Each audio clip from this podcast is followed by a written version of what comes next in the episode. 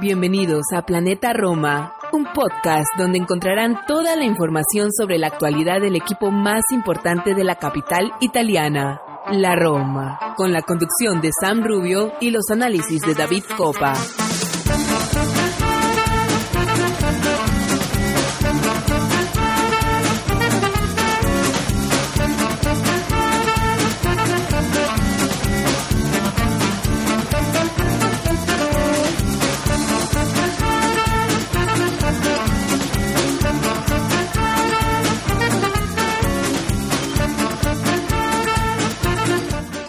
¿Qué tal? Bienvenidos a un episodio más de Planeta Roma Podcast, episodio número 212 y estamos acá eh, el martes 24 de octubre, 2 y 36 de la tarde, hora de Miami de La Habana, 8 de la noche, hora de Europa, de España, de Italia, eh, solamente a unas horas del partido, probablemente uno de los partidos más cruciales en cuanto a el destino europeo de la Roma de cara a la temporada. Vamos a estar enfrentando en la jornada número 3 de la Europa Liga de Slavia de Praga, que visitará eh, el Olímpico de Roma este jueves. En la tercera fecha, como ya decía, ambos equipos llegan empatados a punto y sobre esto vamos a estar comentando y muchísimo más eh, en este episodio de cerca de una hora. Vamos a estar hablando, de, como decía, partido europeo, vamos a estar hablando también de lo que han hecho los jugadores cedidos eh, por la Roma en los últimos días en sus respectivos equipos. Vamos a estar hablando también de algunas cuestiones que se nos quedaron, eh, porque como saben, no pude, no pude estar con Santi acá ni, eh, en el partido de la del Post Monza. me agarró muy temprano en la mañana. del lado de acá fueron las 6 de la mañana, 5 y 30. Me levanté muy temprano a actualizar la web, seguir el partido y ya luego eh, entre mi señor esposo y mi pequeño hijo no me dejaron mucho tiempo a esa hora de la mañana para grabar y hay algunas cuestiones que se quedaron en el tintero que lo vamos a hablar con, con, nuestro querido Santi Boy que me está acompañando acá en este episodio número 212 y alguna que otra pregunta que nos va llegando de nuestros Patreon y también de nuestros seguidores. Así que nada, gracias por estar acá. Recuerden suscribirse, compartir, dar like, comentarles a sus amigos que conocen eh, algunos que algunos no sé, como, eh, como siempre digo, otros hinchas que hacen un, programa que hablan siempre de lo que nos gusta, que es nuestra querida Roma, que viene de, cuatro victorias seguidas, una eh, en Europa League y tres Serie y parece que va remontando el vuelo, aunque estamos en una semana y en unos días muy cruciales. También después de la visita a la Slavia Praga, estaremos visitando al Inter, donde Lukaku va a ser recibido con más de 30.000 silbatos. Los eh, parece que la situación económica golpeó a los ultras del Inter, no pudieron llegar a, esos 55.000, nada más se quedaron en, en 30.000 silbatos. Y donde no va a estar José Mourinho, que fue eh, expulsado en el partido contra el Monza, en un partido donde había su pique entre Paladino y José Mourinho, eh, pero que fue expulsado por hacer el gesto de llorar y, y otras cosas eh, en el Olímpico. Así que vamos a una pausa, enseguida estamos de vuelta acá con Santi Boy para comentar esto muchísimo más eh, de cara a lo que se viene. Así que gracias por estar.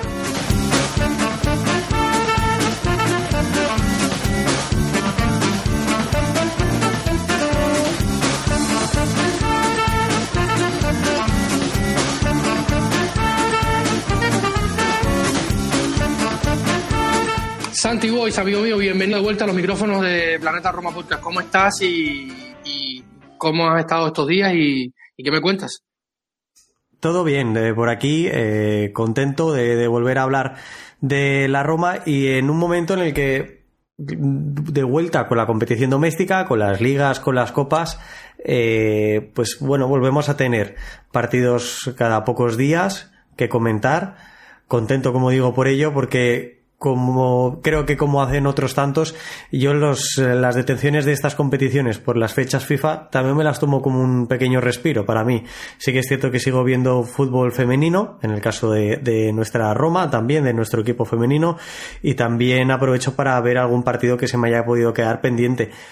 Pero, pero en esencia esas dos semanas mal contadas me las tomo de, de un respiro que de vez en cuando también me viene bien.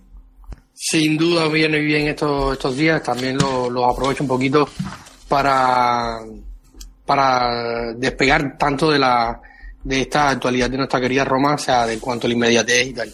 Oye, déjame hacerte una pregunta. Ah, tú que preguntabas en nuestro grupo de Patreon, de hecho, sea eh, bienvenido el saludo a todos nuestros Patreons. Gracias por estar, gracias siempre por apoyarnos y, y recuerden que si quieren ser un, suscriptor de pago, un Patreon de Planeta Roma y apoyar este trabajo que hacemos siempre, de, sea en nuestra web, en nuestro podcast y en todas nuestras redes sociales, simplemente se dirigen a patreon.com slash planeta Roma y ahí pueden encontrar las formas de suscripción, va desde un dólar hasta los tres dólares para y tienen acceso a contenido exclusivo y apoyar básicamente lo que hacemos. También pueden descargar la app de Patreon en su dispositivo móvil y buscar eh, el espacio de Planeta Roma.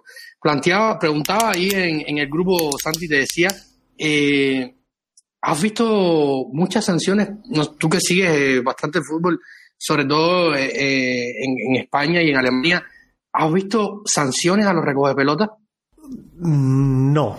A ver, es, es cierto que en Alemania no se estila el tener problemas con los recoge pelotas, eh, salvo de forma muy puntual, como si sucede eh, pues en el caso de Serie A y en España. En España hay, hay varios equipos eh, muy sospechosos de ellos. Yo recuerdo de bien jovencito, de bien pequeñito, escuchar partidos de fútbol por la radio y, y ponerme nervioso solo de oír cómo eh, los narradores, los locutores de radio comentaban cómo, por ejemplo, en el campo del Betis, en el Benito Villamarín, los recogepelotas desaparecían literalmente del terreno de juego. se iban a la grada y, dejaban de existir, dejaban de participar. Y esto en España sí que sigue siendo una práctica habitual. Ahora, que haya sanciones a ellos, no es habitual. No, yo me pregunto cuál sería la, bueno, la sanción debe ir directamente al club, porque, por ejemplo, la Roma, que ha sido sancionada por esta práctica, por así decirlo, en el, por el partido contra el Monza, eh, los que son recoge pelotas son los, los, jugadores de las inferiores. En este caso no le pueden quitar el, eh, no, no creo que le vayan a quitar el sueldo a los muchachos o lo prohíban entrenar, sino debe una sanción a, al Monza. No, te preguntaba esto porque me causaba hoy eh, la, duda cuando leía el, reporte del, del Widish Esportivo, del juez deportivo de la Serie A, respecto a, esto, ¿no? Que fue la, Roma multada por esto. Porque el partido contra Monza, como todos conocen, había este pique entre eh, eh y José Mourinho desde el partido Monza-Roma de la temporada pasada, cuando Padalino dijo que eh, la banca del banquillo de la Roma era un escándalo y, realmente cada banquillo es como menos. Sabemos que el de la Roma es particular, aunque ha mejorado bastante en los últimos tiempos. Eh, hay menos protestas, evidentemente. Y, yo, por ejemplo, vi al en el partido contra el Monza también a, al banquillo del Monza protestar bastante. Y, sobre esto quería preguntarte porque me, me causaba, me, me generó bastante eh, la duda, o sea, recordar así sanciones públicas, sí, siempre he visto que a veces ha pasado con los juegos de pelota, algunos casos son más rápidos, otros más lentos, también se utiliza en función del club local, esto es una práctica normal, siempre ha sido en el fútbol, en otros eh, es más eh, normal, pero bueno, así una sanción públicamente no, no la recordaba. Es cierto que, que una vez anotó su, su tanto el Sharawi, eh, se entró en esa guerra de guerrillas también en la que Mourinho se mueve a las mil maravillas y su staff técnico y el, y el banquillo de la Roma por extensión. Y en esa zona de banquillos eh, fueron constantes las interrupciones, sea por protestas, sea por cuestión de falta de balones, etcétera. Pero en el resto del partido no resultó una circunstancia especialmente llamativa, ni que yo considerara que la Roma estuviera perdiendo el tiempo de forma vehemente o de forma clara como, como para merecerse una sanción. Entiendo que debió tratarse de algo anotado por el colegiado o por el cuarto árbitro en, en las postrimerías del encuentro. Sí, hay un video de Daniel Elo Mónaco, el jefe de la redacción del diario El Romanista, un diario que se dedica solamente a hablar de la, de la Roma, un diario que es eh, bien conocido por todos, que compartía un video en su cuenta de, Twitter donde se ve al cuarto árbitro gritarle varias veces al principal, eh, expulsa a Mourinho, expulsa a Mourinho. Y, es verdad que ya había su pique, pero bueno, ya esto lo digo porque comenté contigo después por interno, después del partido, sobre el tema de la expulsión de, José Mourinho, porque como nos lo preguntamos nosotros, se lo preguntan varias personas, no es la primera vez que José Mourinho no va a estar en el banquillo frente al, al Inter. Sabemos cuál es su relación sentimental con el Inter y lo que significó para él personalmente, además no lo ha escondido, lo ha dicho varias veces, pero eh, suele ser llamativo que no esté. Eh, algunos pensaban que lo había hecho a propósito, otros no. Y viendo un poco el, eh, la cinemática, por decirlo así, de la, de la Serie A, dice, bueno, expulsan a José Mourinho y lo de eh, Massimiliano Allegri en, San Siro contra el Inter era para sanción de tres partidos realmente, porque fue un escándalo completo. Los memes están viralizados en, en las redes, Sánchez. Eh, bueno, eh, yo no, no creo que a unos se les permita más que a otros. Es cierto que hay que tener en cuenta en qué momento se realizan las, esos gestos, hacia quién van dirigidos esos gestos, eh, ese tipo de aspamientos, por ejemplo, que Allegri también es muy dado a ello, muchas veces los dirige a sus propios jugadores, los hace eh, cara a cara con ellos, eh, cuando ves imágenes, algunas eh, paradas parecen bastante peor de lo que son. Recuerdo una reciente con Federico Chiesa, que parecía que le estuviera cogiendo de la pechera y realmente lo que estaba haciendo cuando ves el vídeo era celebrar eh, el tanto con, con Chiesa. Eso hablo, hago referencia antes de, la fecha FIFA, un partido antes de la fecha FIFA. Y en el caso de Mourinho, eh, yo considero que la, la expulsión la mereció, Podríamos debatir si la buscó o no, pero esto solo lo va a saber el técnico portugués. La realidad es que es una falta de respeto total y absoluta dirigir del banquillo rival diciéndole que son unos llorones o que se vayan a otro lugar a llorar.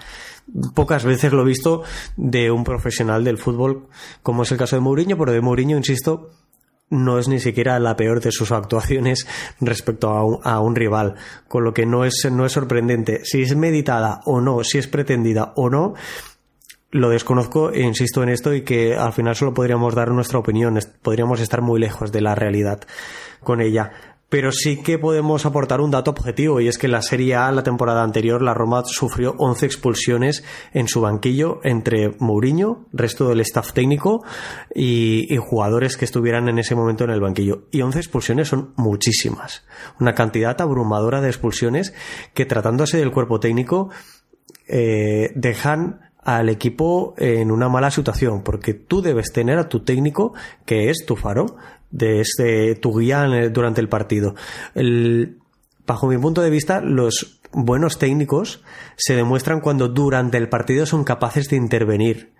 Y subsanar aquellas situaciones que durante la semana no haya sido capaz porque el entrenador rival eh, sobre la pizarra, sobre el terreno de juego, ha dibujado otro tipo de, de estrategia eh, inesperada. Entonces, cuando dejas de tener a tu faro y a tu guía en el terreno de juego, estás en una desventaja competitiva. Y en ese sentido, Mourinho, eso es una, es una persona que, que, acostumbra en su etapa, no solo en la Roma, sino profesional, a, a tener este tipo de, de, situaciones por lo que yo calificaría de chiquilladas, porque lo del otro día en el minuto noventa y tantos no creo que le aportara nada al, al partido. Algo que se le preguntó luego a él y que él evidentemente no pudo negar, lo vimos todos a través de la televisión. Hablando, vamos a ir llevando esta conversación un poco eh, alternando los temas del partido contra Monza y el partido contra Europa League, sobre todo por, la pregunta que te voy a hacer y, y, la sensación que me deja. Eh, se ha anunciado que eh, quien va a acompañar en la mesa de prensa de este miércoles a José Mourinho será Miles Vilar. por lo tanto, parece, no ha pasado alguna que otra vez con, con la Roma y también en general que un, un futbolista acompaña al entrenador en la mesa de prensa y luego no es titular pero en este caso, al parecer, y según viendo el historial de los últimos partidos, eh, apunta a que ya la, alternancia esta entre Ruiz y Esvilar eh, de cara a la Copa está planteada y parece que Esvilar va a ser el, entrenador, eh, el, portero titular. y Y pienso en el partido de Rui, creo que ha sido su mejor partido de la temporada y en el que más ha influido. Y también pienso eh, eh, en Di Gregorio. Me causó muy buena impresión el portero. Ya lo hemos visto en las últimas dos temporadas en la Serie A, o sea, en la temporada pasada y esta. Eh, y me ha causado muy buena impresión Di Gregorio. Hizo paradas muy interesantes. Y pensaba cuando veía el partido, porque se ha hablado mucho, se ha ligado, o sea, o sea, tema sobre la mesa, Rui Patricio está terminando su contrato con la Roma, no se sabe si se va a renovar o no, y con la posible salida de José Mourinho sobre la mesa también, un, portero que trae José eh, a la Roma, y lo, más probable que pase es que si José Mourinho no sigue, Rui no siga, y hay que eh, pensar en el, en el futuro de la portería de, de la Roma, y Di Gregorio ha sido uno de los nombres que se ha ligado aunque a mí, eh, después de viendo el partido, analizando durante el día y tal, y, preparando este, este, episodio también en la previa, pensaba, a mí la impresión que me deja hoy Gregorio es que eh, si no se tuercen las cosas y sigue con este nivel, probablemente tenga un camino muy parecido al de, al de Vicario.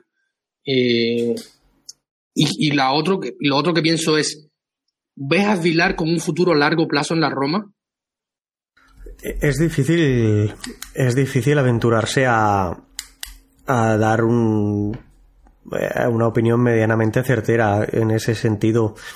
Yo creo que es Vilar, al fin y al cabo, cuando ha sido contratado es porque se le atisban unas condiciones.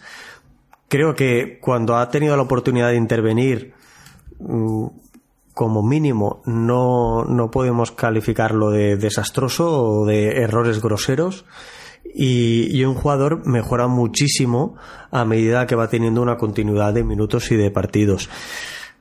Y para mí es una prueba muy importante la que tienes Vilar este año con la competición de Europa League, que vamos a entender que después de las dos primeras jornadas, la tercera y el resto de la competición vaya a ser el titular y presumiblemente también en la Copa Italia.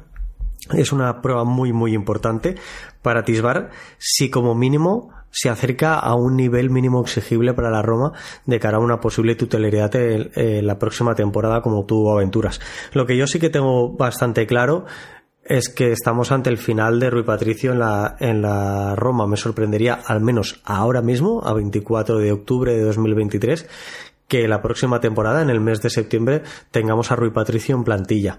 Porque creo que es una cuestión de ciclo, de final de ciclo y de, y de un portero que nos ha dado un paso al frente en cuanto a seguridad, en cuanto a estabilidad en la portería, pero también al que si el equipo necesita seguir creciendo y indudablemente si el equipo logra el objetivo de esta temporada, que es eh, una plaza en Liga de Campeones de la próxima campaña, se nos queda bastante corto no sé si Esvilar será capaz de dar ese salto y ese paso al frente que el equipo necesitaría en esa tesitura. Pero lo que sí que tengo muy, claro es que Rui Patricio, a mí ahora mismo, a día de hoy, yo lo veo más fuera que dentro al final de, temporada. En la serie siempre han habido porteros tremendamente buenos. Creo que en, en el último lustro tenemos muchos ejemplos. Ejemplos eh, muy claros y algunos que incluso se nos han ido. Se nos han escapado. El ejemplo de, de Guillermo Vicario, ahora mismo eh, portero del Tottenham, eh, es uno de ellos. Un portero muy, muy joven y y con mucho talento que a, los Spurs ahora mismo les está dando un muy buen rendimiento y que teniéndolo en nuestra competición pues se, nos, ha marchado y quizás no era el momento de invertir ni tampoco tenías la posibilidad de invertir veremos qué es lo que sucede con Carnesecchi que es portero eh, titular de los últimos años en las inferiores italiana em, portero ahora mismo en nómina del Atalanta que ha jugado algún partido esta temporada se está alternando y está viendo a ver si es capaz de relegar al puesto de suplente a, Juan Muso. Veremos qué es lo que sucede en la portería bergamasca. Pero Carnesecchi ha sido relacionado con la Roma las últimas semanas. Eh, todos los expertos del fútbol italiano coinciden en que es el, próximo portero titular de la selección de la selección achurra. Hay que recordar que Donnarumma sigue siendo un portero muy joven y que los porteros alargan muchísimo su trayectoria deportiva, pero veremos qué es lo que sucede y cómo ocupamos nosotros ese hueco, porque insisto, como, como tengamos la fortuna de lograr el objetivo de esta temporada, esa posición va a ser una de las prioridades, o al menos debería serlo.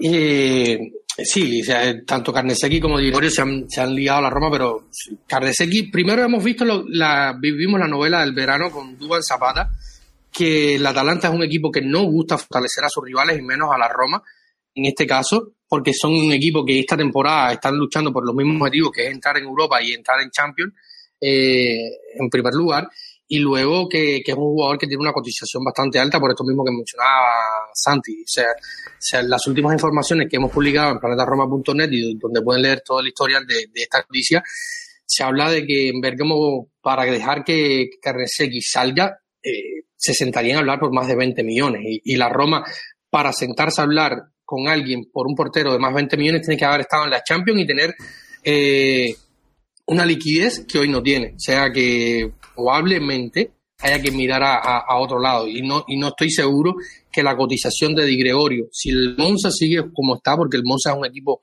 que, compite bien y, si logra mantener cierta estabilidad, la que no tuvieron al inicio de la, de la temporada pasada, creo que era con, con Estropa, ¿no? No, no recuerdo si, si era Estropa el, entrenador del Monza, que luego eh, recogió el, el batón paladino para continuar y hacer un gran, una gran temporada con el Monza.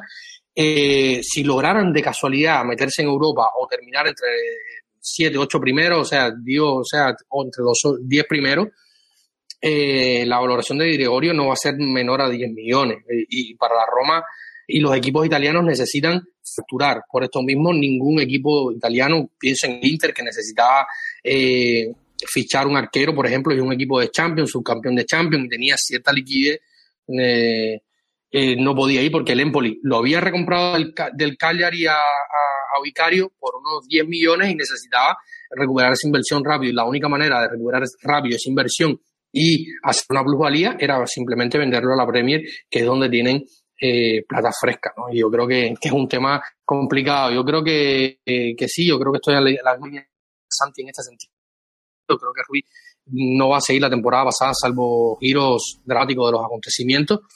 Y es Villar hay que verlo, hay que verlo. No, no me parece que sea ni mucho ni mucho peor que Fusato, que es un ejemplo similar y reciente que hemos vivido.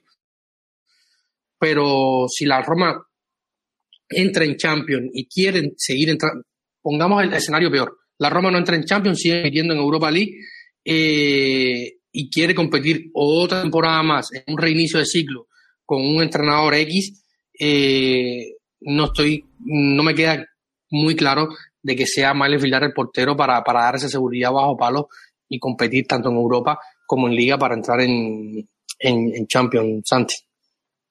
No, coincido plenamente contigo, David, y yo lo comentaba.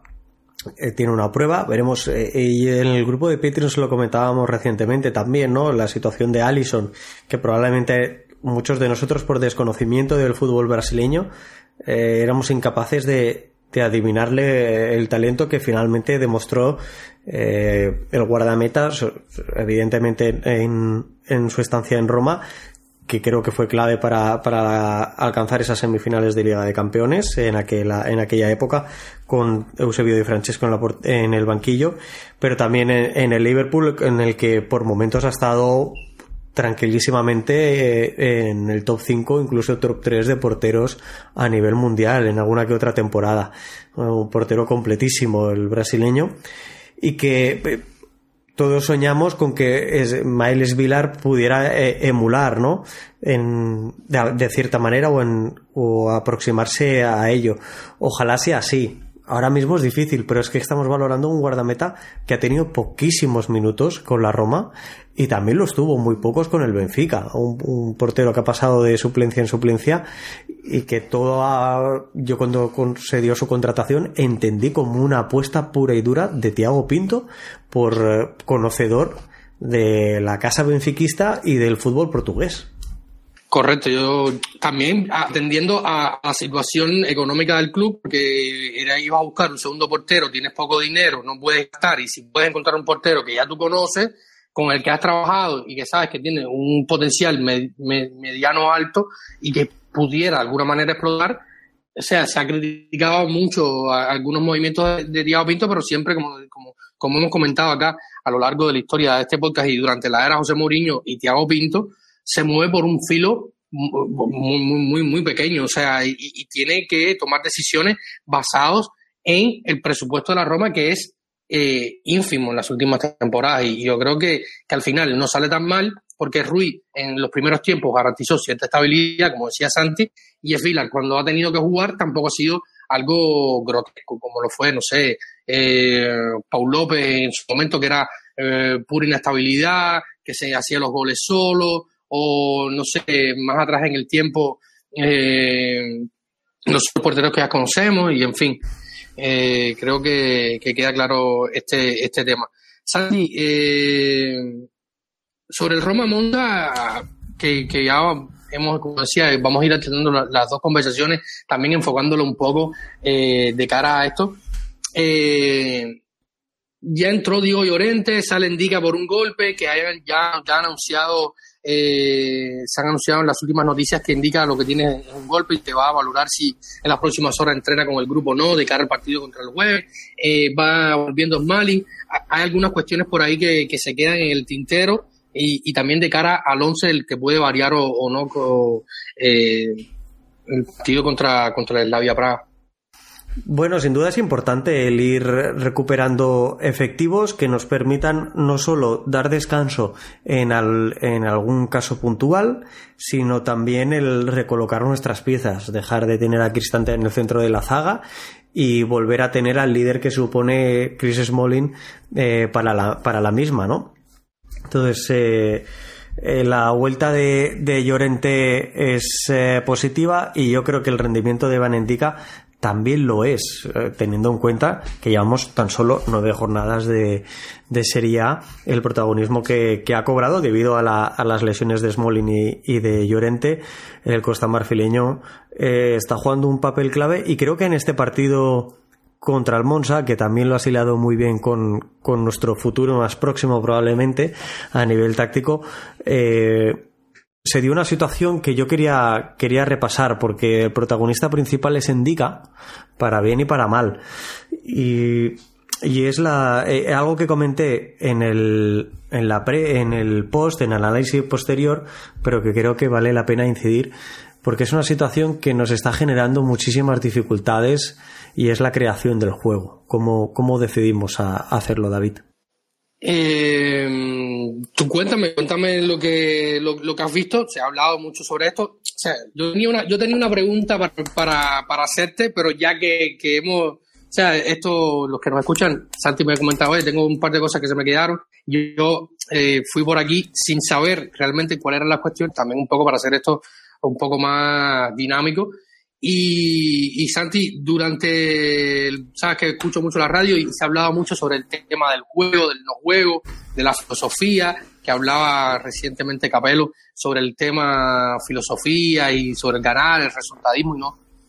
Y decía, por ejemplo, Angelo Mañante, después de, que es periodista de Sky y que se encarga de cubrir a la Roma pie de campo, también con Paolo Soña, que son los dos periodistas de Sky que cubren a la Roma eh, para esta cadena deportiva que dicho sea de paso se mantiene Sky eh, Dance y Sky en Dance en primer lugar y, y Sky en segundo por los derechos de la Serie A por los próximos años por un valor de 900 millones inferior al acuerdo que había eh, para el ciclo anterior.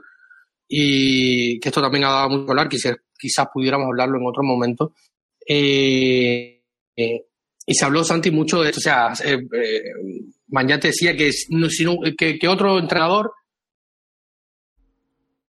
eh, que no fuera José Mourinho no hubiera podido ganar este partido hablando del no juego. Fue un equipo que nos enfrentamos ante un Monza que pierde un jugador que fue de Ambrosio por una prudencia suya. También habían cometido bastantes faltas, se podía marcar o no. Quizás fue un poco rigurosa.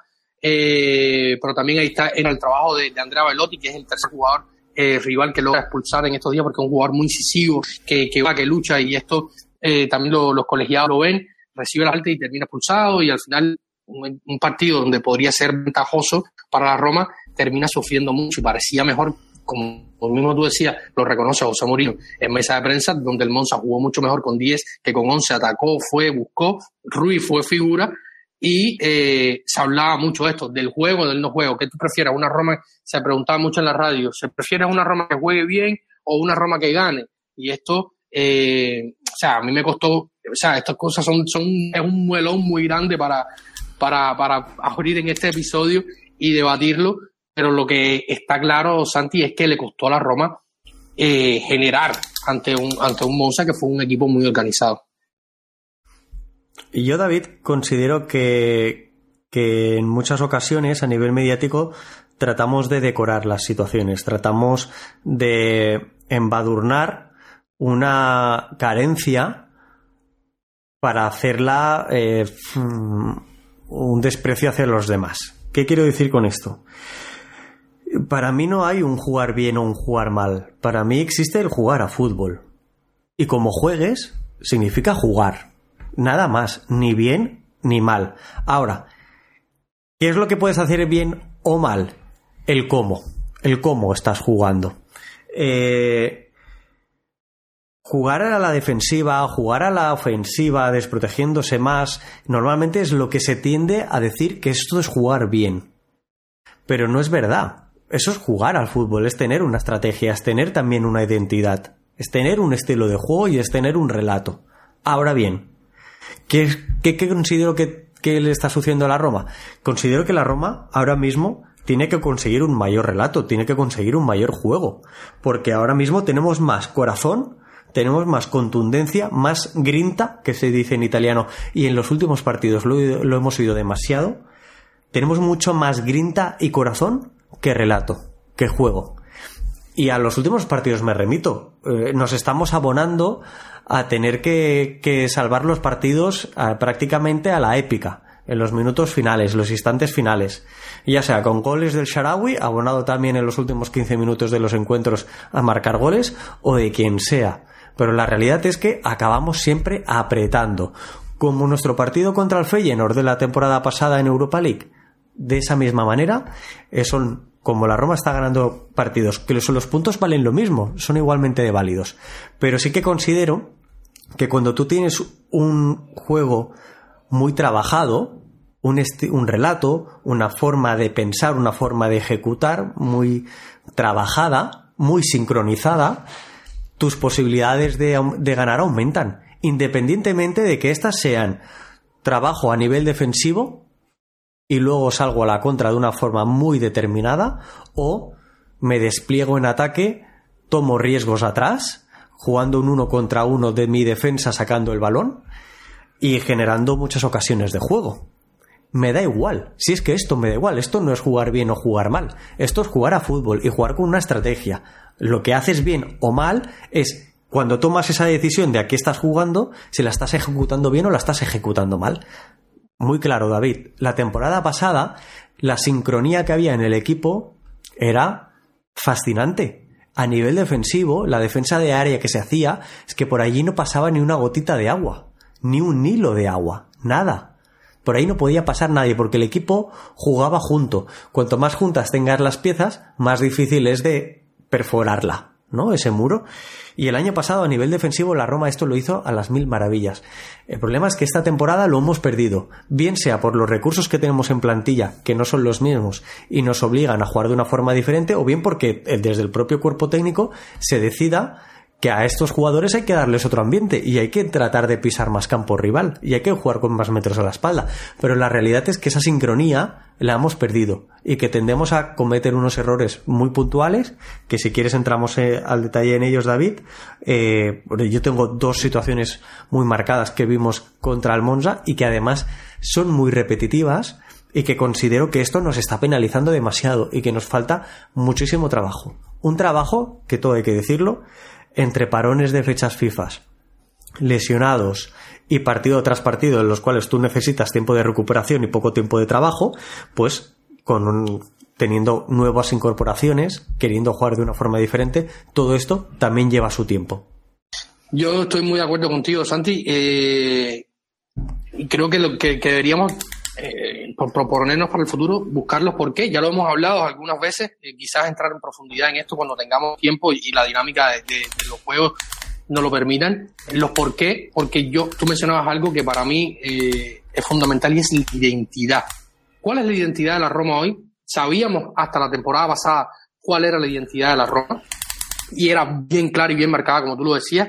Y también había una cualidad, o hay una cualidad de la Roma que, que, que, que se, se, mantuvo en el tiempo en los últimos en los últimos partidos de la temporada pasada inclusive que era también hacer jugar mal al equipo rival eh, que el equipo rival caiga en desesperación eh, pienso en el partido contra el Leverkusen o el partido contra la Real Sociedad donde la Roma decida directamente jugar a la defensiva cerrarse contra eh, bloque bajo intentar cuando se pudiera con balones largos salir a las contras o, salir las contras con transiciones eh, por los costados como se pudiera y, esto era la identidad clara para mí de, la Roma que hoy no se ve tanto.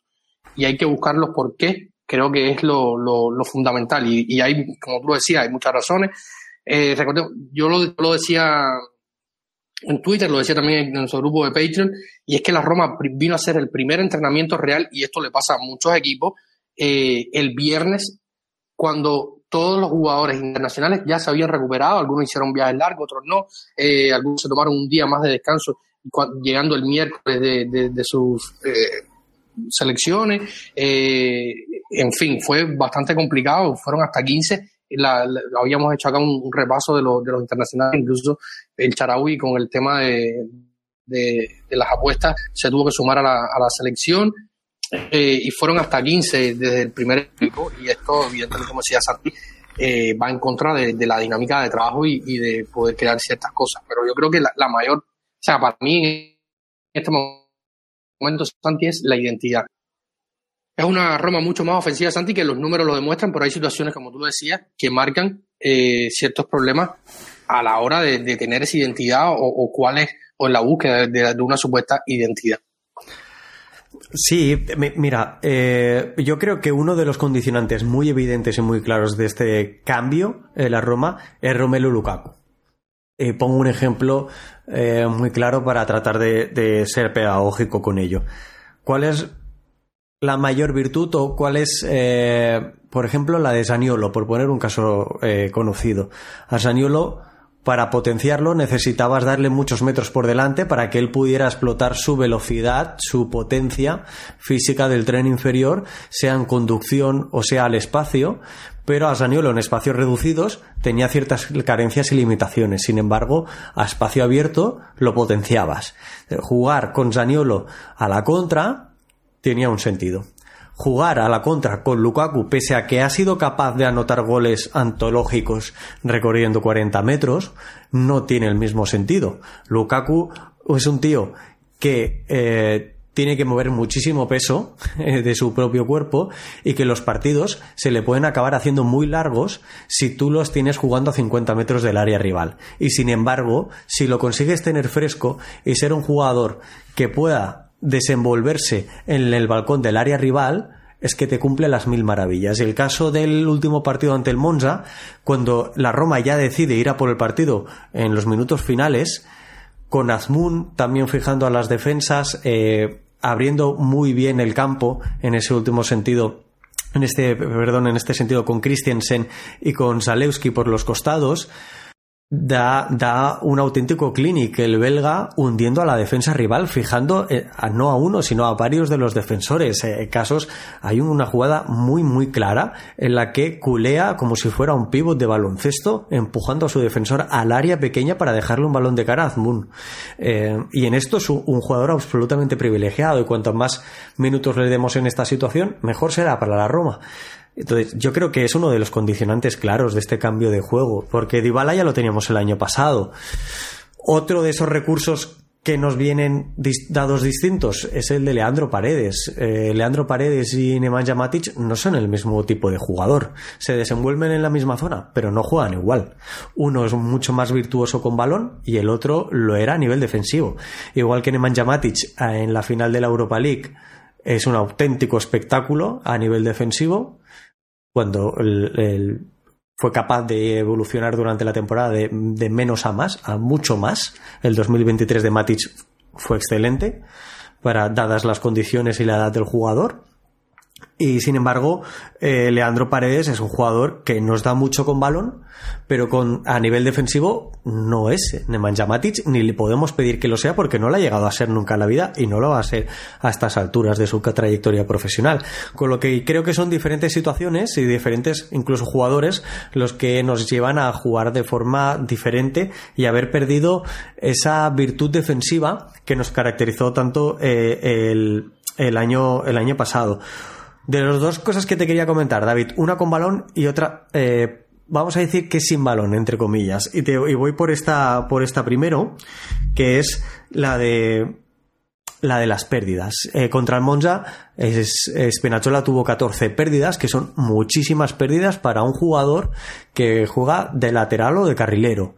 Eh, muchas pérdidas porque en muchas ocasiones se toman malas decisiones. ¿Qué quiero decir con esto? Cuando tú pierdes el balón, dejas de tener el control sobre la situación, porque además en muchas ocasiones esa pérdida se produce en campo propio o muy cerca del mismo. Eh, la Roma no, domina, no, no, domina el juego, acaba sus jugadas en la banda en muchísimas ocasiones. Y lo que tiene que hacer ahí es ser mucho más paciente, girar el juego. Cuando con Indica no se le presentan opciones por dentro, tiene que ir a opciones por fuera. Si esa opción por fuera es Spinachola y Spinachola no tiene ninguna otra opción, va a tener que girar, volver a Indica, ir a Mancini o si es necesario, irse hasta Karsdorp o Christensen al costado opuesto. Pero en ningún momento lo que debe hacer es jugársela como lo hace en cantidad abusiva de, de situaciones, un uno contra uno. Muchas veces con eh, un acarreo que lo podemos ver de una forma positiva en una estadística pura y limpia, pero que cuando le metemos el contexto vemos que nunca llega a línea de fondo o en muy pocas ocasiones llega a línea de fondo y que, y que nos proporciona una cantidad de pérdidas mm, demasiado grande, demasiado abrumadora. Y en esto Spinachola es uno de los nombres que siempre aparece en esta estadística. La Roma no pierde muchos balones, hay que decirlo, es cierto. Y con jugadores eh, de calidad técnica que tiene ahora en la plantilla, está consiguiendo minimizar ese impacto de las pérdidas. Pero a lo que me refiero es a, tener la paciencia, a no perder el juego, a no perder el control. Eh, en esto nos han jugado muy mala pasada. Dime, dime, David. Algo, que quería agregarte ahí es que eh, esto problema antológico de, Leonardo Spinazzola, que sí, lo vimos deslumbrar a, media Europa y al mundo entero que vio esa euro con Italia en otro contexto, pero que este es un problema habitual de, de Spinazzola. Y en este caso eh, va mejorando, porque hay que decir que va mejorando con respecto a la temporada pasada, pero que las malas, de la, toma de la, toma de decisiones de Spina siempre ha sido baja, mala, por decirlo de alguna manera, y en este caso, eh, cuando juegas con Mourinho en algunas veces, eh, si no estás muy arriba en el campo, pierdes la, pelota en la mitad del campo y, entiendo lo que dices, que pueda terminar en una jugada que, propicie al equipo rival. Antes con, con Fonseca, lo recuerdo que, llegaba mucho más arriba porque era un equipo más ofensivo y tal, pero cuando llegaba arriba igual siempre decidía mal. O sea, mm. que, es un problema ontológico de, de Espina. Sí, sí, pero sin embargo, aún así es preferible tener a Spinazzola en, porque es eminentemente un jugador desequilibrado en su faceta ofensiva, defensiva, y cuando lo ves aparecer, eh, e incluso estar en algunas ocasiones en el, en, el campo rival, sí que tiene su, su, su, sentido que juegue. Pero en esa, en esa fase incipiente de construcción del juego, Spinazzola acaba siendo más un problema que, que una solución.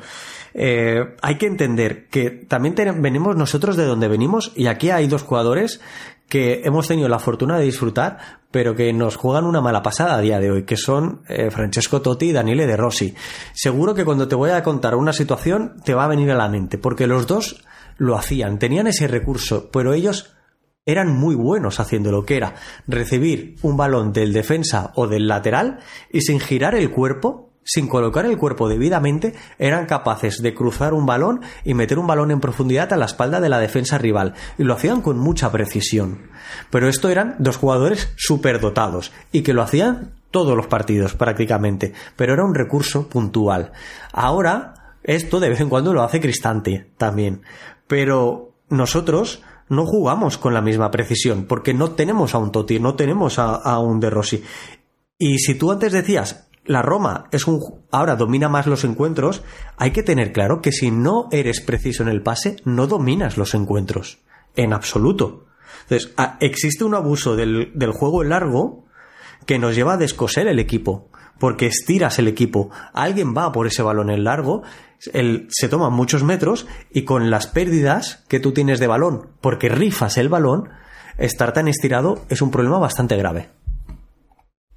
Sin duda, Santi, esto es algo que hemos venido comentando a lo largo del tiempo. Esperemos que se pueda limar. O sea, hay, hay cuestiones de, de trabajo diario que, que, van a ir mejorando y, y, que esperemos que vayan mejorando porque se nos vienen partidos muy importantes. Sobre esto vamos a seguir hablando más adelante, Santi. Vamos a, a una pausa, enseguida volvemos para seguir hablando de esto y muchísimo más y ya sobre todo eh, centrarnos un poco también partiendo de esta conversación con Santi eh, del 11 que podemos ver eh, este jueves ante el Slavia de Praga en la tercera fecha de la Europa Así que vamos a una pausa enseguida.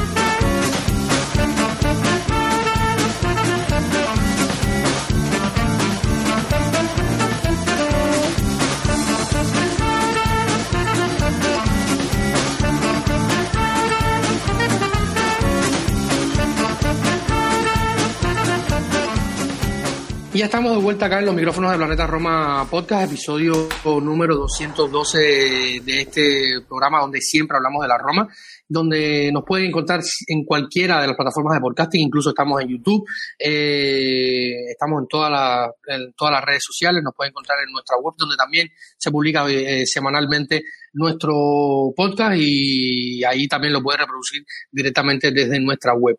Eh, ahora vamos a centrarnos ante un poquito en el partido contra, de la, contra la Slavia de Praga y, partiendo de, estas situaciones entiendo que, José Mourinho va a hacer algunas variaciones de cara al, al partido, eh, algunas forzadas, otras no tanto, de cara al partido contra los checos. Y, y pienso, sobre todo eh, en Endica, que muy probablemente este miércoles tengamos la certeza clara o no de si va a, jugar de, titular ante los checos, eh, pero está la condicionante del partido contra el Inter del próximo domingo, donde viene recuperando a que recién este martes eh, y después del día de descanso que otorgó José Mourinho el lunes fue día libre para los jugadores, no se entrenó, ha sido el segundo entrenamiento eh, para Chris Smolin se van a venir variaciones en defensa, hablando de, esto de identidad y de seguridad defensiva, que si la Roma logra recuperar un poco de la que hemos visto en el pasado y ajustar algunas piezas, quizás podamos ver una mejor versión del equipo de cara a, lo que se viene. Eh, Llorente, muy, probable sea, muy probablemente sea titular. Eh, ¿Cómo, ¿Cómo recompone el equipo José Mourinho ante esos fuerzas? Indica, yo al menos no lo forzaría, porque el rival que se viene, de hecho, en el momento en que estamos grabando este episodio, ha ganado el Inter dos goles por uno, goles de Hakan Cabanolu y Alexis Sánchez al Red Bull Salzburgo, un rival que enfrentamos la temporada pasada eh, en Champions, y, ya desde, desde mañana comenzarán a preparar el partido contra la Roma del próximo fin de semana, Santi. Bueno, e-, es difícil porque los recursos que ahora tienes a, tu disposición tampoco están en las mejores condiciones. Recién llegado de una, de una lesión, eh, Llorente quizás no le beneficie tener un partido completo y de cierta exigencia, ¿no? De la misma situación estaríamos con Smalling cuando se llegue a reincorporar totalmente a, los partidos, necesitará cierto ritmo y en el caso, en el mejor de los casos, si se incorpora contra el Inter es una piedra eh, de toque muy muy importante para volver después de semanas de lesión.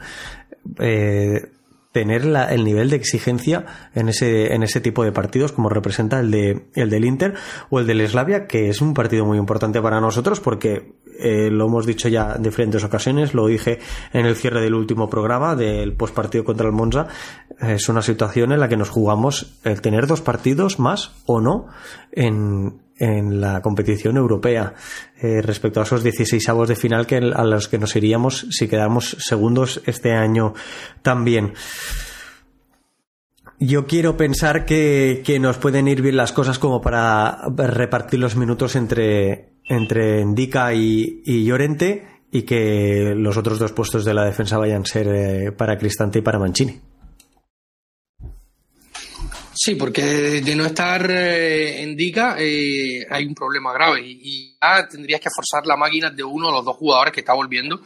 No sé, Smolin, cuántos minutos pueda tener, muy probablemente 20 o 30. Decía José, propio José Mourinho en mesa de prensa que la lesión de, de eh, y él lo explicó sin ser un especialista, y no, y nosotros tratamos de, explicar también, compaginando un poco las noticias que salieron en los últimos días, una lesión que produce dolor, de, dolor perdón, eh, una lesión en los tendones, y esto va del, del umbral del dolor que pueda soportar Chris Smalling y que esto vaya pasando con la desinformación, con el tiempo, con el tratamiento, y se le va poniendo eh, en Trigoria. Y, y, yo creo que, que, forzar mucho la máquina también podría ser contraproducente. Esperemos que, que Enrique esté bien, fue solo un golpe, un golpe fuerte, lo que le llevó a pedir el cambio contra Monza, y esperemos que esté bien y pueda jugar, porque si no vamos a, tener problemas. Los otros cambios, Santi, ya comentábamos, el Villar muy probablemente sea titular en el arco. Eh, y en las bandas habrá que ver eh, si sigue estas eh, rotaciones que ha efectuado Mourinho de vez en cuando. A mí me gustó cómo entró Christensen al campo, lo hizo también bien contra el Cagliari antes de, irnos al por la fecha FIFA. Christensen o, o está, estuvo Ricky Castro también en el partido contra Monza, que no lo hizo mal, llegó a su partido número 100 con la Roma en Serie A, eh, que al final es quien tiene ese último centro, que de hecho eh, cabecea a Christensen al medio para que al final termine en el gol del Charawi. Eh, ¿Ves a, a, y Christensen como los favoritos para la banda contra el Slavia Praga? Eh, yo continuaría con, con Karsdorp y Spinachola de titulares y lo haría porque creo que les está sentando bien tanto a Salewski como a Christensen salir desde el banquillo. Eh, les resta cierta presión, entran con una situación muy diferente al terreno de juego y hago sobre todo referencia al polaco por la situación personal y de rendimiento individual que viene viviendo no en los últimos días a raíz de las acusaciones que recibió a título individual, sino a nivel deportivo en lo que va de temporada y final de la anterior. Eh, tú lo comentabas hace un par de programas, decidió juntamente con el seleccionador polaco el disputar sus partidos internacionales con la selección sub-21 y creo que esto debería ir a la misma línea, es decir, minutos de responsabilidad para Spinazzola, pero en el momento en el que necesitas agitar, que el partido ya está roto, que el rival ya está algo más cansado, tienes la oportunidad de tener aquí un cierto revulsivo y que él sea capaz de encontrar su momento actual en esta situación. Por lo cual yo ahora mismo apostaría por la continuidad de los carrileros en la misma dinámica que vimos contra el Monza. Carlos a la derecha, Espinachola a la izquierda y, y Salewski y Christensen de revulsivos desde el banquillo. Las otras dudas están Santi en el medio del campo, eh, donde también hay pocos efectivos. Eh, muy probablemente veamos a Ward otra vez. Mí me gustaría ver a Boy de, inicio. Eh, a mí no me ha gustado nada Ward, no me gustó nada su partido contra, contra el Monza y ni me gustó cómo Viñato lo, lo agitó cada vez que le encaraba, lo superaba. Eh, su partido sin balón, como ya había dicho José Mourinho, tiene que mejorar esto porque al final resta más de lo que suma. Ahora mismo es la nota más discordante, lo comentaba en el análisis post partido. Eh, el único pero que le podía poner al equipo eh, de cuestión individual era el del argelino. Sigue siendo un jugador más parecido a lo que veíamos en el Lyon, un jugador muy, muy irregular, tremendamente irregular, de una calidad técnica superior, superlativa para su regularidad, pero pero que bueno, que tenemos la mala suerte o la mala fortuna de estar disfrutando ahora mismo en la Roma. Y digo disfrutando porque es donde está jugando y es donde lo podemos ver. Eh, el otro día, las condiciones que tenía en el segundo tiempo contra el Monza, jugando eh, con un jugador menos y disfrutando de mayores espacios por dentro, sin Dybala y sin Pellegrini, era él quien debía coger el testigo y la responsabilidad de conducir el juego ofensivo del equipo, porque tiene la capacidad técnica de mejorar las jugadas. Y hay que exigirle esto a, Aguar. Y si no es capaz de darlo, pues habrá que darle puerta y habrá que buscar un sustituto. Mourinho lo comentaba, trataba de ejecutar con Aguar lo que él denominó link, en el sentido de unir el centro de la, la defensa y el centro del campo con la parcela ofensiva del equipo. Algo que hace con Dybala y con Pellegrini, que trató de hacerlo con Aguar y con Aguar no lo consiguió. Creo que estamos lejos de conseguirlo pero yo seguiré insistiendo. Es que prácticamente yo te diría, David, que para mí el, el 11 sería el mismo y le daría continuidad, para bien y para mal. para dar últimas oportunidades como el caso de Aguar o penúltimas oportunidades y para para reforzar ciertos roles que creo que en el momento que estamos de temporada nos vienen bien a nivel individual. Yo aquí sí no estoy de acuerdo contigo porque no me gustaría volver a ver a Ward. De hecho, tengo muchas ganas de ver a, Pagano, que es un chico que me parece que, en este rol pudiera encajar muy bien. Eh, quisiera pero, verlo. Pero, es tú, muy difícil, tú, David, pondrías a Pagano y a Bove de titulares ante el Slavia de Praga jugándote el primer puesto de Europa League.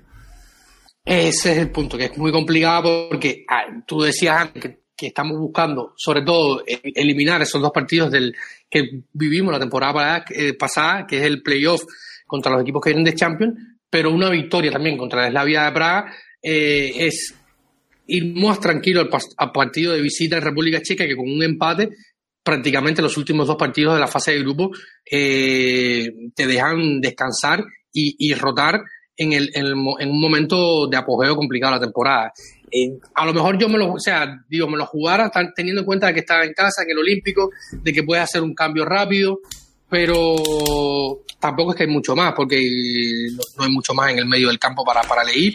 La otra quizás, no sé si tú lo veas, un cambio de módulo, habrá que ver cómo lo ve José Mourinho, eh, jugar con dos en el medio campo y, tres atacantes entrando al Charaui, eh, eh, me parece que eso desajustaría bastante el equipo eh, usando al Charaui en posición ofensiva junto con, con Velotti y, Lukaku, porque Lukaku va a jugar, estamos seguros de que va a ser titular, salvo pase algo, que esperemos que no.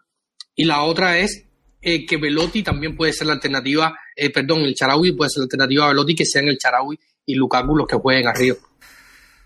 Yo insisto en que le daría continuidad por lo, la importancia del encuentro y por reforzar los roles, eh, también entró muy bien en Azmoun, al partido contra el Monza.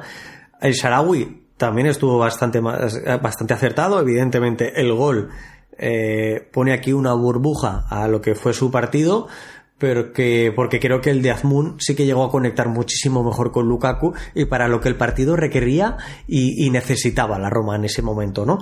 Entonces, eh, el ir teniendo jugadores conectados desde el banquillo es muy importante. Y muchas veces esa conexión, cuando los pones de titulares, se acaba, se acaba diluyendo, se acaba incluso perdiendo. Eh, el impacto que logran tener en los partidos es, es bastante, bastante inferior.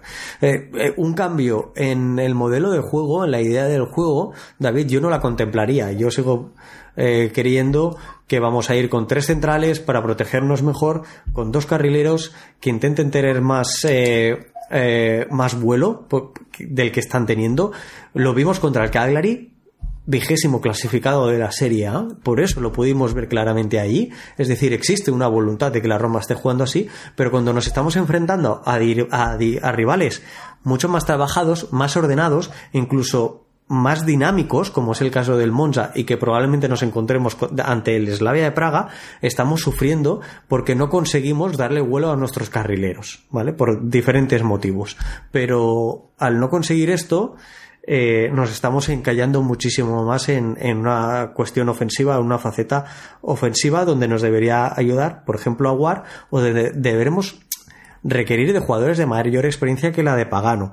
El, el que jugadores de, de, la delantera como el Sharawi acaben flotando, acaben cayendo y fluyendo en esa zona del campo, para mí es mucho más difícil de ver, por lo que entiendo que habrá una línea continuista. Eh, tanto Lukaku como Velotti se están entendiendo bastante bien. No acaban de sacar el jugo que todos querríamos y nos gustaría a nivel de goles, pero sé que se están entendiendo bastante bien cuando uno estira y cuando otro fija. Y en esto, pues cuanto más continuidad tenga, hay que pensar que mayores eh, frutos van a, van a obtener en este aspecto. Hay, un, hay una situación del juego, David, que, creo que es muy importante que cada vez la Roma esté más mecanizada. Si los que nos escuchan vieron el partido o escucharon el programa de Planeta Roma anterior en el que yo hice el análisis post partido contra el Monza, eh, hay una, una jugada que la Roma repitió de forma exagerada, sobre todo en el primer tiempo, 11 contra 11, en el que el Monza trataba de cerrar mucho los espacios interiores y las líneas de pase sobre, sobre, sobre, lo diré, sobre paredes. Entonces el hombre libre siempre era Endica. Esto significa que la Roma le hacía llegar con facilidad y estaba muy bien detectar dónde tú tienes el hombre libre. Pero cuando llegaban a Endica, por falta, creo yo, de decisión y atrevimiento del jugador costamarfileño a la hora de tomar la decisión rápida y por falta de oportunidades, también, es decir, que vengan jugadores a recibir, no conseguíamos profundizar y acabamos con balones a Spinachola, Spinachola en uno contra uno a mitad del campo y balones perdidos. Y, y en ese eh, en ese atasco que, se produció, que se produjo, perdón, eh, en el partido contra el Monza, necesitábamos meter de cara al pivote. Tenemos un pivote que, como he dicho antes, un registra, el Leandro Paredes, que con balón ahora mismo está disfrutando de un mejor momento probablemente de los últimos dos o tres temporadas. Sin no lo seguía cada fin de semana, pero ni en el PSG ni en el ni en el ni en la Juventus yo le vi tan lúcido con balón como lo hemos visto en las últimas semanas con la Roma, con lo cual hay que aprovecharlo y para eso necesitamos tenerlo de cara. Si tenemos un jugador rival, y esto probablemente el Slavia de Praga lo vaya a hacer también, si tenemos a un, a un, rival tapando la línea de pase de Mancini o de Indica a Paredes lo que tenemos que hacer es conseguir jugarlo como tercer hombre. Es decir, que la recepción que aparezca por dentro de Velotti o Lukaku sea la adecuada en el momento adecuado para, recibiendo de cara de Indica, él pueda dejar de cara, que esto es lo importante, a Paredes. Porque Paredes no puede recibir de Indica, pero sí que puede recibir a la espalda de ese defensor viniendo el balón de Velotti o de Lukaku. No sé si me explico y si no me explico me lo dices, pero al final el objetivo de esto, el objetivo de ese tercer hombre es resolver una situación de presión del rival para que tú avances con control y siempre de cara, conseguir meter a ese registro de cara. Y esa situación creo que la Roma la tiene que tener mucho más mecanizada de lo que la tiene a día de hoy. Lo que hablamos muchas veces de automatismos, ¿verdad, David? Pues a esto me refiero, a tener una situación que a ti te permita superar esas presiones, ¿no? Como decía Santi, es muy importante crear automatismo y por eso insiste nuestro querido Santi Boys en la posibilidad de que José Mourinho repita eh, 11 para crear estos automatismos también de cara a un partido eh, que va a servir de, de prueba, quizás el, el, examen importante de, este mes de la Roma es contra el Inter de Simón Inzaghi en San Siro el próximo domingo, donde no va a estar el, propio José eh, y donde se le espera una cálida bienvenida, entre comillas, a, Romelo Lukaku con los, con, los, con los ultras del Inter que llevan días eh, calentando este cara a cara entre Lukaku y su ex equipo. Eh, Santi, mirando la tabla, vemos al Slavia de Praga en este grupo con pleno de puntos, al igual que la Roma, con ocho goles a favor y ninguno en contra. ¿Qué peligro real puede, o sea, no intentamos buscar alguna opinión fiable, alguien que siga la liga eh, o que siga el, el, la vida de Praga, al menos en Europa, no podemos encontrar a nadie y hemos hecho algunas investigaciones, algunos números, que es lo que vemos, que es un rival que, que, al, menos en Europa va sacando resultados, tampoco es que tenga mucha exigencia en la liga doméstica, Santi. Sí, la Liga de, de, la República Checa al final está dominada de una forma muy, muy evidente por, por el Slavia Praga, por el Slavia, eh, por el Esparta de Praga, su, su vecino y, y, archienemigo, el rival, los dos equipos más conocidos a nivel general, y un tercero que también nos puede sonar de competiciones europeas de los últimos años, como es el Victoria Pilsen, que ha ido salpicando la disputa de, los dos grandes del fútbol checo eh, en la consecución de los títulos ligueros de las últimas temporadas. Pero evidentemente el Slavia de Praga, junto con el Sparta, es eh, uno de los equipos eh, mayoritarios, tanto en afición como como en reputación y por lo tanto también en, su palmarés en, la competición doméstica de la República Checa, que, que son los dos dominantes en ese sentido. Y a mí me parece muy importante la matización que has hecho, tanto a nivel eh, europeo como a nivel nacional. Si en Europa ha marcado ocho goles en dos partidos, que no son pocos, y ha recibido cero goles, en la liga doméstica, yendo solo dos puntos por detrás de su rival, en la Esparta de Praga, en la clasificación, siendo segundo clasificado, eh, ha marcado 22 goles y ha recibido siete tantos. El mayor punto, la mayor virtud del Esparta, del Slavia Praga, perdón, es la defensa que nos podemos encontrar. Además, juega con tres centrales, algo que para nosotros es muy reconocible, muy obvio, y con dos carrileros. Eso sí, con balón se desplegan bastante mejor. Tienden a jugar con, con uno de esos dos centrales pisando, eh, eh, de esos tres centrales pisando mucho al costado derecho, por ejemplo, y empujando a sus carrileros muy, muy arriba, dándoles muchísimo vuelo, muchísima profundidad, porque lo que intentan es jugar en campo propio, generar espacios haciendo que el rival vaya a buscarlo y con sus jugadores sus delanteros, que todos o prácticamente todos superan el metro 85 de altura, llegar con muchísima violencia, llegar con muchísima fuerza al área rival desde, desde el costado, ya sea en, balones diagonales o en balones desde el costado puros y duros, porque estamos enfrente del rival más difícil de, la, de esta fase de grupos de la Europa League, que, como insisto, tiene la virtud defensiva como estandarte y que luego se despliega muy bien en ataque. Tiene, es cierto que, que la República Checa, el fútbol de la República Checa no es eh, virtuoso ni en cuanto a combinado nacional, ni en cuanto a, a, a competición doméstica en sí, en cuanto a liga, pero no hay que obviar que el Slavia Praga es uno de los habituales de los últimos años, tanto en Champions League como, eh, como en Europa League, y por lo tanto tiene sus peligros. Pensaba hablarte un poco de la plantilla del Slavia Praga, pero realmente no hay, o sea, son, su fuerza está en el grupo porque a nivel individual y de reconocimiento y cartel, solamente a mí me suenan dos nombres, uno es un defensor que pasó por la Sampdoria y el otro es Mick Van Buren y su apellido me suena más por Armin Van Buren que, por lo que ha hecho él en el fútbol. Así que eh, no creo que, o sea, repasar el, plantel de la a nivel individual eh, sería un, un deporte de alto riesgo en este momento.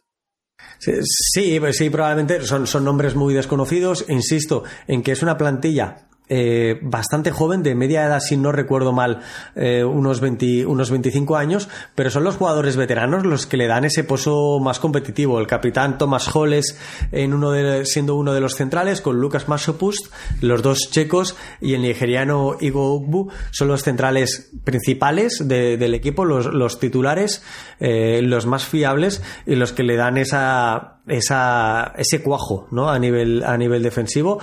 Luego, el, el, el 11 está bastante, bastante asentado y arriba, como te decía también, jugadores que tienen la capacidad de atacar eh, el área muy bien. Como tú decías, Mick Van Buren, eh, neerlandés, otra treintena de años. Si es que los jugadores veteranos son los que acaban jugando de titular, pese a que los suplentes son muy, muy, muy jóvenes y acaban, por lo tanto, haciéndonos creer que es un equipo muy joven, porque en plantilla lo es, pero son los veteranos los que le sacan las castañas del juego. Eh, yo creo que, que va a ser un duelo físico muy importante. Ellos, a nivel de competición doméstica, este partido no les cae, no les cae mal. Vienen de enlazar bastantes partidos eh, ganados. En este sentido, juntando el del Sheriff Tiraspol al que le metieron seis goles, un 6 a 0, jugando como locales, eh, llevan tres seguidos, pero es que luego han, han empatado en competición liguera, han perdido cero partidos. Han empatado tres, han ganado nueve. Insisto, 22 goles a favor, siete en contra. Es un muy, muy, muy buen registro, por mucho que sea la liga, la liga checa. Y que en los próximos partidos ahora juegan contra el Bohemians, que es octavo clasificado. Luego vuelven a jugar contra el Victoria Pilsen, que es un partido un poquito más complicado. El Victoria Pilsen, como decía, es otro de los eh, habituales de competición doméstica, pero que ahora mismo en la tabla clasificatoria está a 8 puntos. Eh, está el cuarto clasificado, con lo que ahí pueden tener un respiro y luego recibirán a la Roma en, en Praga, en el Fortuna Arena. Con lo cual, yo creo que es un calendario mm, bastante más amable que, el que nosotros que tenemos luego yendo a, a Milán a visitar al Inter pero, pero va a ser un partido muy duro. Creo que hay que aprovechar mucho la localía, la condición de localía. Podemos sacar un, un resultado bastante diferente al que nos podemos encontrar o cosechar como visitantes en Praga. Sí, Praga siempre esto, esto, estos viajes siempre son bastante complicados y decías Bohemian y recuerdo que, por ahí pasó Patrick Schick y, Patrick Schick es, el equipo rival de, de Slavia, del Esparta, así que eh, por lo menos si perdemos no vamos a tener que, aguantar con la los comentarios de Patrici o algo así. Nada, es una broma. Esperemos que todo salga muy bien. Santi, vamos a una pausa y luego volvemos para hablar un poquito de, los jugadores que, están a préstamo y, de lo que han hecho en, en, los últimos tiempos. Así que vamos a una pausa para rápido ir terminando este episodio número 212 de Planeta Roma Podcast. Así que vamos a una pausa y enseguida estamos de vuelta.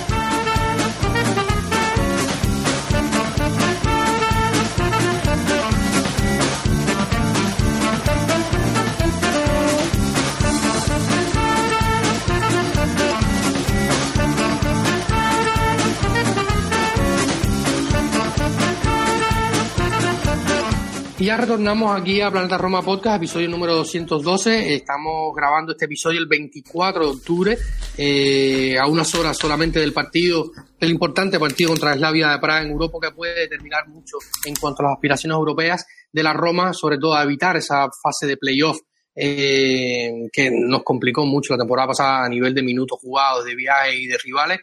Eh, y también en cuanto a la gestión de los minutos de los jugadores de cara al final de la fase de grupo, eh, teniendo en cuenta que los últimos dos partidos, si se gana este partido, los últimos dos, tres partidos, se puede gestionar mejor eh, cierta cantidad de algunos jugadores y sobre todo en defensa que hemos, como hemos venido hablando en este episodio, estamos tocados también en medio, no está Dybala, no está Pellegrini, no está Renato Sánchez, eh, en fin. y ya Dicho esto, vamos a hablar un poquito, como habíamos comentado al inicio, Santi, de los jugadores que han estado a préstamo, porque en los últimos días he visto estas cuentas eh, mouriñistas que, que, hablan de, de Solbakken que cero minutos, que criticaban a Mourinho porque no le daban minutos, ¿sabes? Siempre se, se polariza mucho estos temas. Eh, Chomurov, que este fin de semana creo que, que asistió en uno de los goles del Cagliari, en el empate con la Salernitana de la Salernitana de Filippo Inzaghi, nuevo entrenador del equipo de Saler, tomando el relevo de Paulo Sousa. Y, em, también por ahí estaba Matías Viña, eh, que el Sassuolo cae ante, ante el Alacio este fin de semana. Y mencionaba un nombre cuando preparábamos el programa, decía David Mastrantonio, que a veces me preguntan mucho por él, porque es un chico que en las inferiores de romanista, arquero, de posición, eh, destacó muchísimo. De hecho, le sacó el puesto en su momento al actual tercer arquero de la Roma, que es Pietro Boer. Luego se fue a préstamo, lleva dos temporadas en préstamo, pero ha seguido eh, circulando, sobre todo en las selecciones italianas inferiores, contando con minutos y, esperemos que pueda seguir progresando, Santi. Sí, ese el caso de, de este joven de 19 años, eh, metro 89 de altura, guardameta, que que ahora mismo está cedido en el Monterosi de la Serie C, en el grupo C de la Serie C, como tú antes eh, también comentabas, estuvo cedido a la Tristina la temporada pasada. Este año en el Monterosi lleva siete partidos, porque en dos de ellos, dos de la temporada no ha sido convocado. En los siete que ha sido convocado, ha jugado como titular y, y el partido obviamente completo. Eso sí, estamos hablando del vigésimo clasificado, es decir, el último en el grupo C de la tercera categoría italiana con 16 goles recibidos en los partidos que ha jugado más Antonio como titular, 2,3 por partido. Ese sería el registro del jugador que tenemos cedido a, digamos, a una categoría de menor nivel. Evidentemente está teniendo trabajo David. Eh, muchas veces quizás los goles no los que encajen no sean ni siquiera su culpa, pero, pero bueno, estamos hablando de un equipo que, que es colero en su categoría.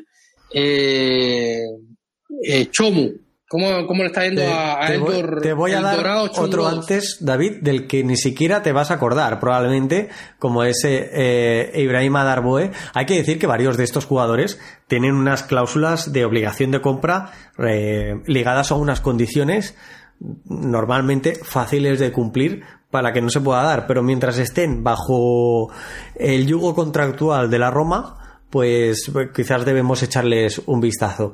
El caso de, del jugador gambiano, de Ibrahima Darboe, de 22 años, jugador eh, centrocampista, está cedido al Lask Link de, de Austria, que es en estos momentos el tercer clasificado y probablemente sea de los cinco cedidos que tiene la Roma en este, en este instante, eh, el más frío de todos ellos, voy a decir, porque de los 15 partidos oficiales que ha jugado el Last Link en esta, en esta temporada, se ha perdido 10 por lesión. Solo ha sido titular en, en otro de, en uno de los partidos que, que, ha tenido, ha tenido unos pocos minutos en, en Europa League, incluso contra el, contra el Liverpool, pero por ahora el paso del joven gambiano por el equipo austriaco está siendo bastante, bastante testimonial, por no decir fracaso. Sí, hay que recordar que, Brima el verano antepasado sufrió una lesión de ligamentos durante la pretemporada de la Roma, luego estuvo bastante tiempo fuera hasta que se reincorporó en febrero marzo al primer equipo y luego terminó este verano saliendo a préstamo al LASK, que, es un equipo que si no lo tienen identificado está en, en, el grupo del Liverpool en esta Europa League eh, y es una pena porque Brima en los últimos tiempos de, Fonseca mostró cosas interesantes. Eh, sobre todo recuerdo aquel Manchester United Roma, en aquella eliminatoria donde vio bastantes minutos de Brima y mostró cosas interesantes, lo que luego eh, perdió ese tiempo de juego con José Mourinho por razones obvias y claras y luego la lesión ha terminado pasándole factura a Santi. Sí, y, como en el caso de Masta Antonio, son dos jugadores que tienen contrato con la Roma hasta 2026. Eh, es decir, que a, final de esta temporada les restarían dos temporadas con contrato de primer equipo en ambos casos, sí. a los 19 y a los 22 años que tienen, y, y, que es algo a tener en cuenta y que yo creo que todo va encaminado, destinado a que los jugadores acaben saliendo de forma definitiva del equipo. Sí, Brima fue, recuerdo la renovación de Darboe, creo que fue Darboe, Zaleski y Wowe en su momento, eh, y los tres fueron, la, renovación de los tres, o sea, con este auge de que el equipo y el club eh, valora mucho las categorías inferiores, fueron presentadas con un video que creo que está en el canal de YouTube del, club. Eh, fue presentado cerca de la zona donde se pretende construir el, nuevo estadio de la Roma en la zona de Pietralata. Así que fue, fue muy bonito que en su momento, cuando apuntaban los tres a mucho más, hoy dos de ellos, que ya es bastante, están teniendo dinámica de primer equipo. Zaleski es internacional con Polonia, eh, lo es Eduardo Hoy con la selección italiana sub-21. De hecho, en la fecha FIFA eh, estuvo involucrado con la selección sub-21 italiana y terminó dando un gol, un pase de gol eh, para la victoria ante Noruega. ¿Quién es el próximo en la lista, Santi?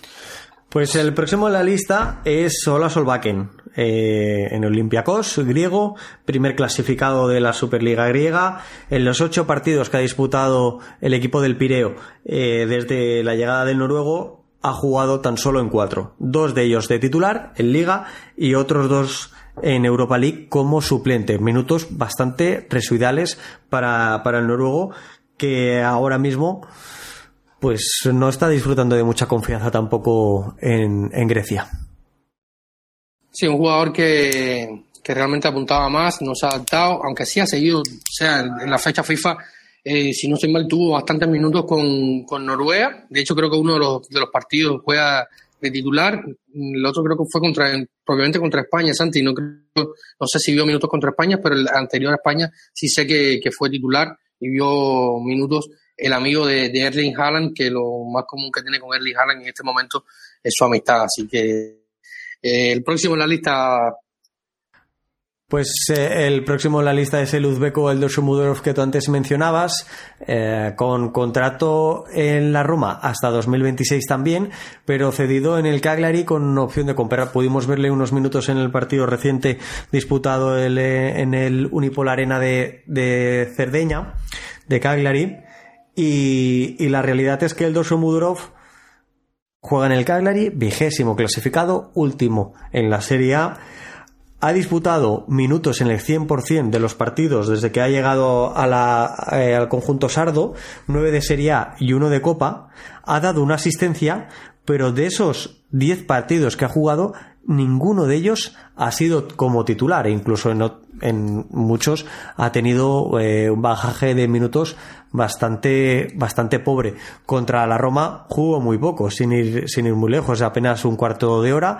En el último partido, donde dio esa asistencia, como antes mencionabas, contra la Salernitana, jugó tan solo seis minutos y lo habitual es verle en torno a esos minutajes, 30 minutos, 45 minutos saliendo desde el banquillo en la segunda parte, 5 minutos solo contra el Inter, 29 contra el Torino en la primera jornada. La jornada o el partido contra el que más minutos ha disputado ha sido contra el Atalanta en la jornada número 5 del campeonato el día 24 del 9, ahora mismo hace ya un mes, 78 minutos. Ese es el, bagaje en cuanto a minutos y rendimiento de, de un Mudorov que parece que aún no acaba de romper eh, el cascarón con el equipo sardo y tener la confianza plena de Claudio Ranieri. Petición expresa, de hecho, de Claudio Ranieri, y se habló mucho de eso en su momento. Está siendo un recurso para don Claudio, pero evidentemente no termina de convencer. Y cuando vuelva a la Padula y Paoletti, pues probablemente vean muchos menos minutos. De hecho, se habló en los últimos días eh, una nota que publicamos también en nuestra web, que incluso podría volver de una manera estable. Eh, y la Padula podría incluso romperse el préstamo del Chomburov, lo, lo que yo creo bastante difícil, sobre todo teniendo en cuenta las continuas lesiones, sobre todo de Pavoletti, que en su momento fue uno de los mejores goleadores de Europa de cabeza y, hoy y fue quien le dio el ascenso al equipo sardo con ese gol ante el Bari en el, en el descuento, una, una cosa súper épica, uno de los momentos más épicos del calcio de los últimos años. Partido 0 a 0, llovía eh, enormemente en San Nicola y, ese gol de, de Pavoletti destapó la locura del conjunto eh, del Cagliari para lograr el ascenso. Y el último en la lista, mi estimado Santi. Pues Matías Viña, eh, el uruguayo de 25 años, que es eh, no solo el que mayor digamos, rendimiento y minutos está disfrutando de todos los cedidos que hemos repasado, sino también el que ostenta ahora mismo entre todos ellos el mayor valor de mercado, que es algo que para la Roma es muy interesante y también tenemos que tener presente.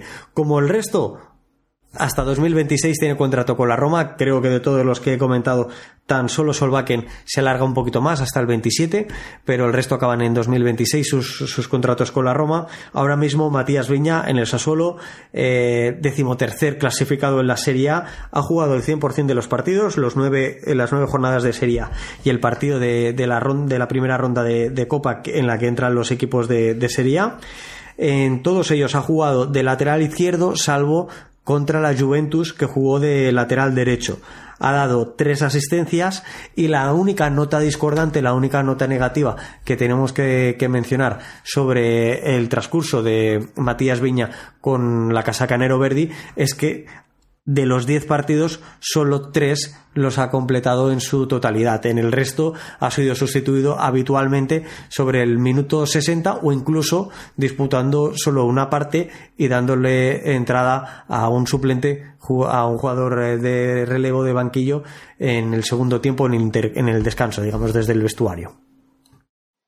Así que con este repaso vamos llegando al final. Santi, ¿se te queda alguno por ahí, algo que mencionar, algo que, agregar en este episodio poco más de una hora, donde hemos estado haciendo un grandísimo repaso por toda la actualidad de la Roma? Hablamos un poquito del partido del Monza, hablamos del partido de Europa League, hablamos de los jugadores a préstamo, de Mourinho, de táctica, de, de, todo hemos hablado, así que es un programa súper recomendable que para que recomienden también a sus amigos y siempre recuerden suscribirse, dar like, compartir, si quieren ser Patreon de Planeta Roma, que no es más que un suscriptor, eh, de pago, recuerden patreon.com slash Roma, ahí encontrarán la forma de, suscribirse y de pago, de que va desde un dólar hasta los tres dólares. También pueden descargarse la app para formar parte también de nuestro grupo exclusivo de, Patreon, donde siempre estamos hablando muchísimo, conversando, debatiendo, analizando, en fin. Eh, ya saben, está eh, la mesa súper servida, Santi.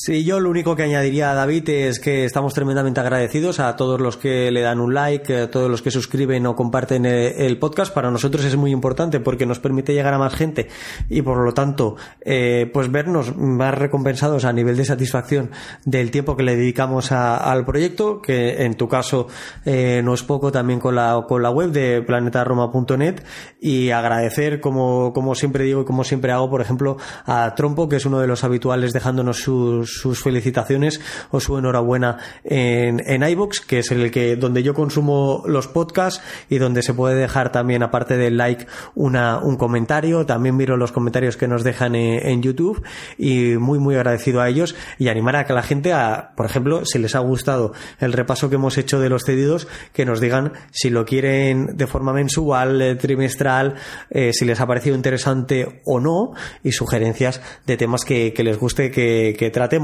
Yo eh, tengo que decir que tenemos pendiente un, por lo tanto, una deuda con nuestra audiencia, que es un capítulo de, Planeta Roma dedicado a una parte más histórico-social, como yo mencionaba, y como también algunos de nuestros oyentes nos decían que tenían ganas de, escuchar, pero por motivos personales tuve que aplazar su grabación en esta semana, semana pasada y lo vamos a retomar en cuanto podamos porque ya lo tenemos preparado, ya lo tenemos todo organizado y solo nos falta grabarlo. Así que esperemos tenerlo cuanto antes, pedir disculpas en ese aspecto y animar, como he dicho, a, todos aquellos que nos quieran dejar un like, compartir el podcast y, dejarnos sus comentarios en Twitter o en la plataforma de, podcast que ellos, que ellos utilicen.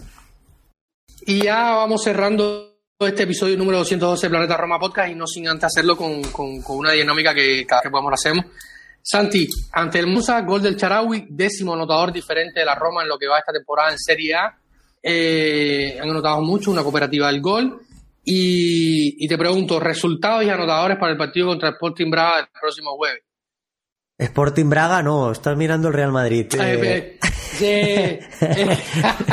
el Slavia Braga. El Slavia Praga. Es Slavia. Es, Slavia Braga, Praga, el juego de palabras. Me... No, Sí, y también sí. enfrentamos al, al, al Braga un par de, par de veces par de veces en los últimos tiempos Sí. en Europa. Y tiene un estadio muy bonito. Sí, cierto, cierto. Eh, resultado. Eh, 2 a 1 para la Roma, goles de Lukaku y Bobe. Sí, me gusta, me gusta ese resultado, sobre todo porque anota Bobe. Eh, yo me voy a lanzar a, a la piscina. 3 a 0. Madre Goles de mía. Goles de, de Lukaku, de Ricky. Goles de Lukaku, de. Acabas Y de, de Mancini. tan- tal y de Mancini, vamos, claro. Te estás tirando un triple antológico. Sí. Sí. Pues bueno, esto es un pequeño juego que hacemos. Dejen ustedes sus comentarios cuál cree que sea el resultado, quiénes serán los anotadores. Así que eh, los esperamos, los leemos y los estaremos comentando por acá en, la próximo, en los próximos días. Vamos a tratar de hacer una buena previa de ese Inter-Roma, que es un partido que se está calentando mucho por lo que va a suceder, sobre todo fuera de eh, el campo. Así que nada, gracias por escucharnos. Si ya han llegado hasta aquí, eh, recuerde que siempre lo más importante es Forza Roma.